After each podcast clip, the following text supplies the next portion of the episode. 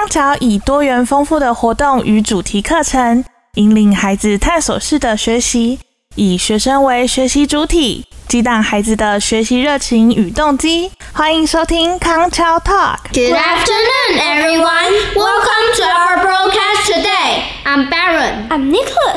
Hey, Barry, what sports do you like? I like basketball because it is fun. Why is it fun? It is fun because you only need a ball and a basket, and I enjoy the applause when I make a shot. Hmm, it sounds interesting. But can you shoot a layup and score? Of course, of course. But I'm so nervous that sometimes I shot several air balls. Haha, it's so fun. I wish I were there then. What about you? What sports do you like the most? I like badminton because I can jump, run, and hit crazily. It is fun to play, and the weather doesn't really matter. Wow, I'm so excited! And I think badminton is a good sport.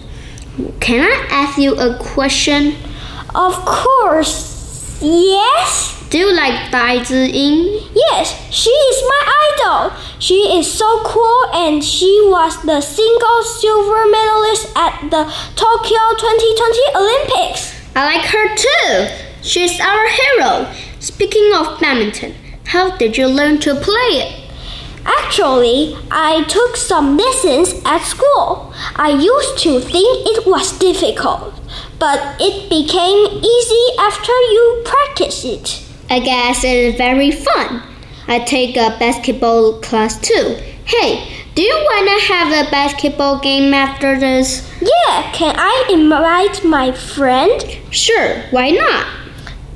Then let's go. See you next time. 以上单元由康桥国际学校赞助播出，培育具国际竞争力的社会精英，许孩子一个美丽的未来。